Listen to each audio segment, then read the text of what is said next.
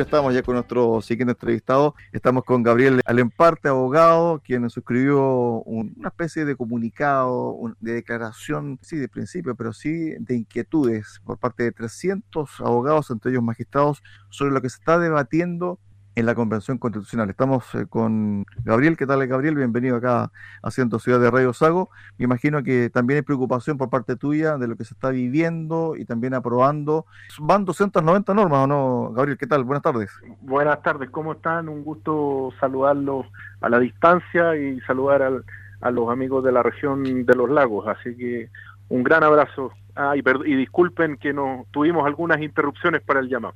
Sí, no, no se preocupe, aquí estamos también con mucha dificultad en medio del temporal, pero aquí batallando como buen sureño estoicamente. Gabriel, te consultaba, no sé cuántas normas van, 290. Estamos cerca ya de entre eh, hoy día se han aprobado algunas, por lo tanto debemos estar cerca de las 250, 270 normas aproximadamente.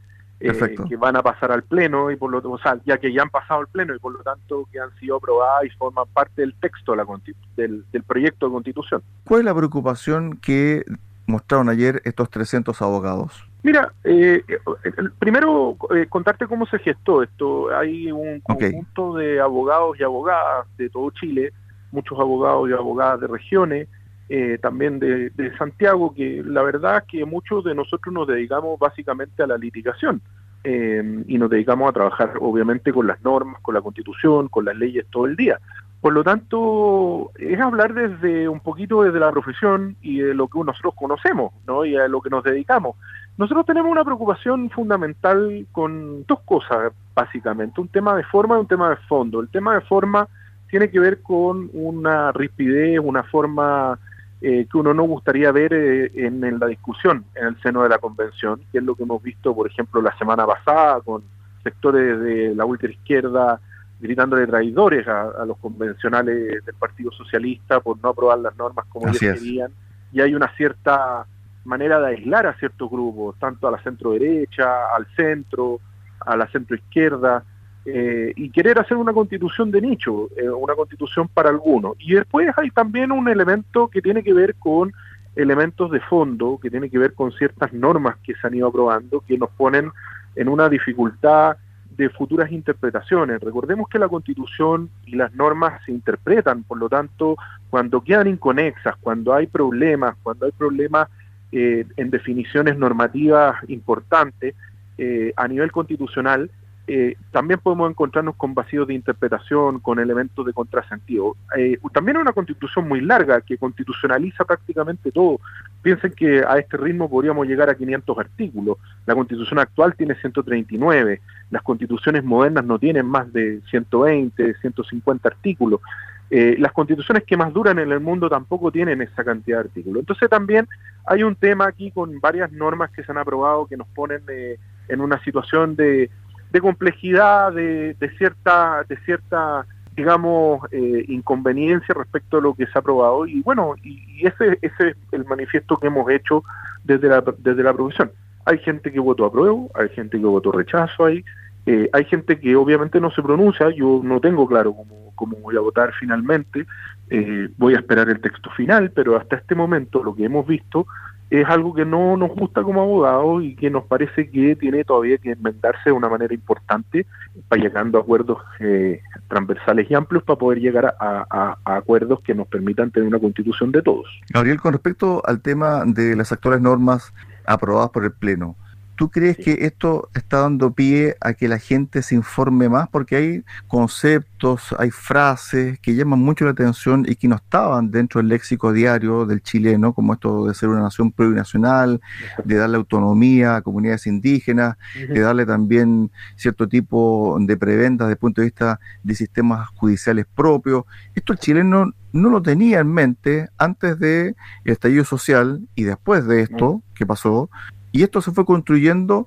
en la convención y para muchos, ¿cierto? Fue muy sorpresivo de que básicamente hay aspectos generales que cruzan todas las normas que se han aprobado y que tienen que ver con esto de ser una nación plurinacional y de que el Estado sea un Estado omnipresente, totalmente. Gabriel. Bueno, son, son las dos cosas, tú las has señalado súper bien. una de las dos cosas que nos preocupan. Eh, nos preocupan varias, pero tú has señalado dos, fundamentales. Nos preocupa eh, lo que se ha aprobado en materia de plurinacionalidad. Nosotros creemos que Chile, y en lo personal, yo creo que Chile es un país multicultural, donde todos tenemos distintos orígenes, donde básicamente hace 200 años nos denominamos chilenos, y donde obviamente se reconocen los pueblos originarios como también los pueblos que llegaron posteriormente, a ¿ah? las colonias árabes, la colonia croata, la colonia italiana y, así, bueno, uno puede encontrar eh, una mezcla de personas muy muy muy grande. Entonces, entonces por lo tanto, por lo tanto, eh, uno de los temas que nos preocupa es el tema de la plurinacionalidad, porque obviamente aquí se ha aprobado en materia de plurinacionalidad no solamente los sistemas de justicia paralelo, eh, sino que además también eh, autonomía territorial financiera, económica eh, y política a ciertos, a ciertos lugares del territorio, así se denomina la propia constitución, lo que no dialoga bien con la idea de la unidad del Estado. Cuando uno habla de la unidad del Estado es difícil poder al mismo tiempo hablar de entidades autónomas que tienen autonomía financiera y política. eso inmediatamente es un contrasentido en sí mismo, ¿no? También se ha aprobado normas respecto del territorio marítimo indígena, eh, también se han aprobado normas respecto del, de la eh, relación inmaterial que tendrían los indígenas con la naturaleza y una serie de normas que obviamente pueden impactar en el desarrollo del país al futuro. Eh, uno no dice que no haya un respeto hacia los pueblos originarios y, por cierto, un reconocimiento al, multilingüismo, a que se conserven los idiomas, a que se reconozcan eh, eh, los, símbolos, a que se reconozcan los pueblos, pero, por cierto, no a que en algunos lugares del territorio, y además no se defina bien, cómo van a dialogar estos sistemas de justicia. O sea, cuando un chileno cometa un delito contra una persona de un pueblo originario o viceversa, ¿cómo se va a juzgar? ¿Dónde se va a juzgar? ¿Qué juzgado va a conocer eso? Un juzgado... Y además tampoco se ha dado un, debate previo, que es qué justicia indígena funciona hoy día en Chile, porque hoy día tampoco tenemos una justicia indígena en los pueblos originarios funcionando, ¿no? Hace poco tiempo atrás el pueblo Rapanui, las mujeres del pueblo Rapanui eh, fueron al Tribunal Constitucional precisamente para e, equiparar la ley Pascua en los delitos sexuales y violencia intrafamiliar a, las leyes normales. Usted entiende que en, en, Isla de Pascua eran más bajos las penas de delitos de violencia intrafamiliar y, y de delitos sexuales. Y eso finalmente el Tribunal Constitucional pidió la derogación de las normas. Entonces, ¿Qué, sistema de justicia indígena opera hoy día como para que uno pudiera echar a andar al día siguiente un sistema de justicia indígena? Es una pregunta que queda pendiente. Yo creo que todo lo que tiene que ver con la plurinacionalidad no ha tenido un debate de fondo. ¿Qué es lo que se quiere decir cuando hay entidades autónomas desde el punto de vista financiero y político? Pero al mismo tiempo se dice que hay unidad en el Estado. ¿Qué, qué se quiere decir? Eh, eso es algo que no queda claro y son los contrasentidos que nosotros ponemos en esta carta como los elementos que nos, nos llaman la atención. Y lo segundo, lo que tú bien dices, es la omnipresencia del Estado. Nadie ha dicho, nadie ha hecho un estudio o nadie ha señalado, ninguno de los constituyentes, cuánto va a costar en el Estado la creación de, las, de, la, de organismos autónomos, de las defensorías del pueblo, de distintos órganos que suenan eh, y que están en la discusión, eh, ¿cuánto le va a costar al, erario público? ¿Cuánto le va a costar a la gente común y corriente con sus impuestos? Entonces, y también la intervención del Estado en, en muchas materias. Eh, por ejemplo, en el régimen concesional, eh, se ha hablado de eliminar las concesiones en bienes nacionales de uso público.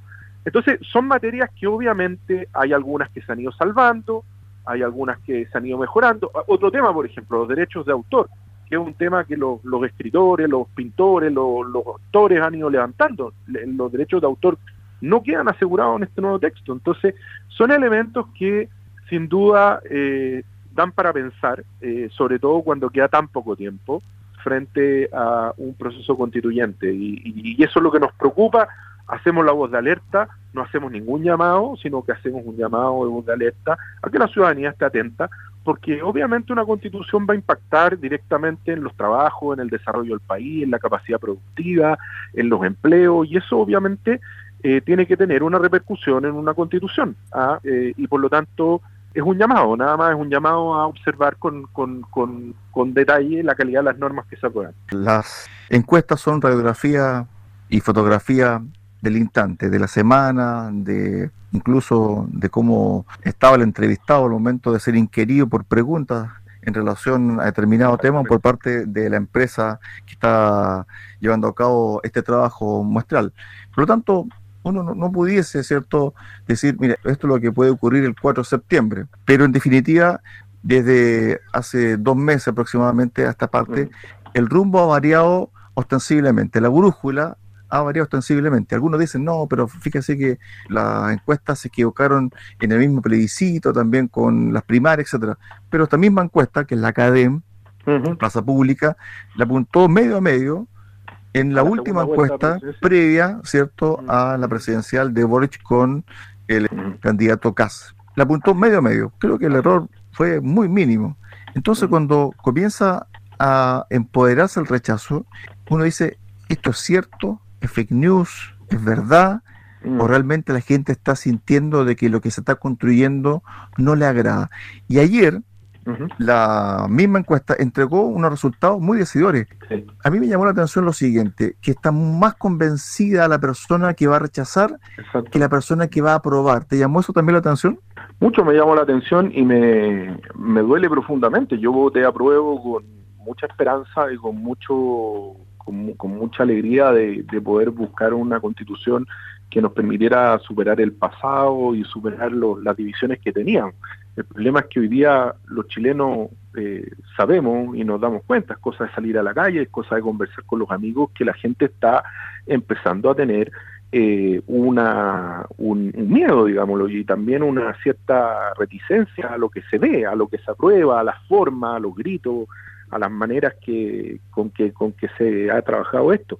Fíjate que esta es la cuarta semana en que la Academ viene señalando una caída eh, importante de, la, de la convención. Ayer eh, la nueva Academ eh, marca un rechazo de un 46% y una prueba del 37%, y por primera vez la confianza en la convención ha perdido casi 20 puntos en los últimos dos meses lo que llega a un 41% de confianza. Recordemos que la convención era uno de los organismos que tenía más confianza en el sistema político. Los sentimientos negativos hacia la convención, según la misma, según la misma eh, encuesta, el temor e incertidumbre pasan de un 53% a un 64%, eso sube 9 puntos, mientras que los sentimientos positivos respecto de la convención caen 10 puntos. Entonces, claramente aquí hay un tema que está afectando y y sí, efectivamente pueden haber campañas del miedo y por cierto van a haber siempre, pero yo creo que los chilenos eh, saben observar aquello que los afecta directamente de aquello que no los afecta y también, esto es una opinión bien personal, pero yo creo que eh, los constituyentes nos están dando en el clavo los problemas que la gente tiene hoy día. La gente hoy día tiene problemas para, para parar la olla, eh, para comprar con los altos precios que hay y con la inflación, eh, son otros los problemas. Eh, la seguridad, por cierto, eh, sobre todo en, la zona de la Araucanía y los lagos, y perdón, y, y Biobío.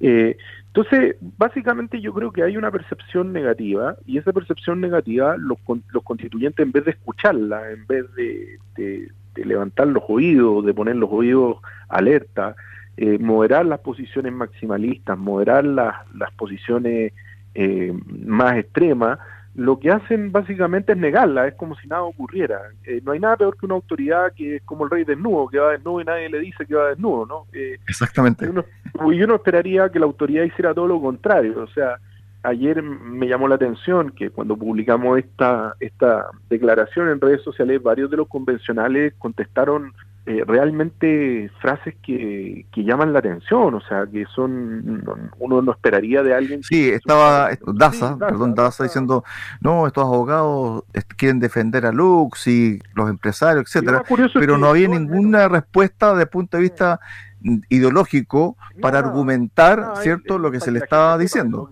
Lo que, él, puso en Twitter, eh, colgó la declaración y dice, hubiese bastado que esto lo, lo firmara Angelini, Luxich y Ponce Lerú la verdad es que yo nunca he defendido como abogado ninguno de esos tres grupos económicos, ni, ni trabajo para ningún grupo económico como eso, pero él defendió durante Gabriel, a Francisco discúlpame, pero también para consignar, Gabriel en parte no está ni cerca de la empresariado ni la centro derecha, para dejarlo claro. yo soy un hombre de centro izquierda, por lo tanto no, no, entonces me, me extraña que alguien, que un colega como Mauricio Daza, que ha defendido a Francisco Javier Razuri el Frafra, como se conoce coloquialmente, en una causa que era bastante compleja, como por ejemplo el caso de los inmigrantes paraguayos ilegales que tenían sus campos, venga ahora a dictar una cátedra como si nosotros defendiésemos los grupos económicos. Esto es un trabajo que estamos alertando los abogados quienes sabemos de estos temas también.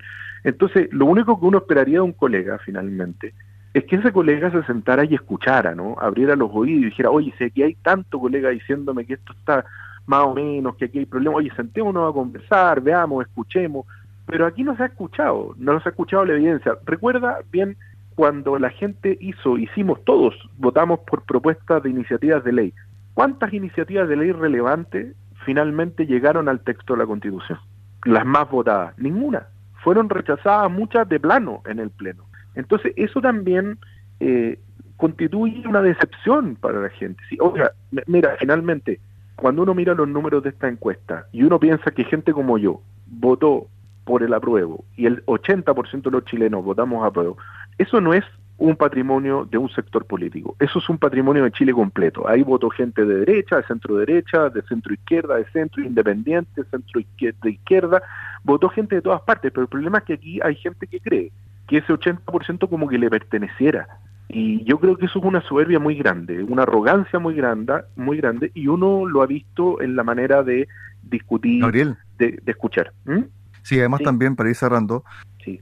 traspolar ese 80% al 4 de septiembre eh, de un infantilismo político tremendo, porque uno tendría que decir, bueno, ¿y qué pasó en diciembre del año pasado? Porque si fuera así, ese mismo 80% se hubiese repetido con la elección de Kass con Boric, y no fue así, fue una elección donde incluso la primera vuelta ganó Kass. Ahora bien, hablando de números, también Pepe Out hizo un alcance sobre esta encuesta y puso lo siguiente, bueno, en total el 46% de los encuestados rechazaría lo que se estaba aprobando hoy en el pleno de la convención, el 37% lo aprobaría. Con 17% de indecisos, la mayoría de esos votos no va a votar. Eso equivale a un 55-45 en términos de válidos. Eso podría ocurrir el 4 de septiembre si es que esto se mantiene y no hay un cambio de timón aparentemente en la convención. Gabriel, para el cierre. Sí, eh, efectivamente, lo que tú dices y lo que dice Pepe finalmente es una extrapolación de los mismos números. Efectivamente, con estos números tendría un, un rechazo con el 55 y una prueba con el 45, lo que yo creo que no es bueno para el país.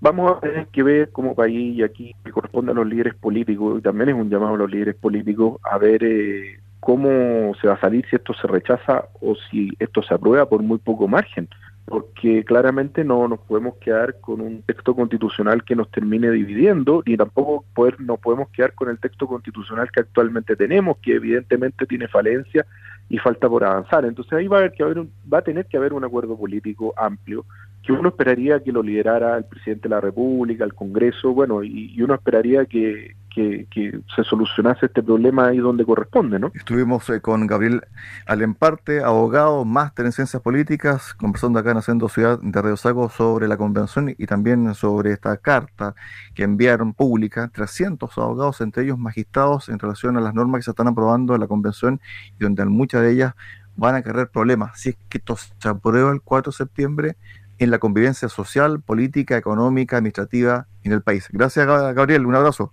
Muchas gracias a usted, un abrazo grande y a cuidarse con el temporal, pero allá yo sé que están bien acostumbrados para, para eso, esas líderes, así que un abrazo grande a todos por allá. Sí, esperemos que la lluvia y el viento lleguen con toda la región metropolitana en las próximas horas, para que también la saque un poco de, tregua. Exactamente, para que, para que caiga un poquito de agua aquí que hacerte falta. Gracias, un abrazo, buenas tardes. Un abrazo grande, un abrazo.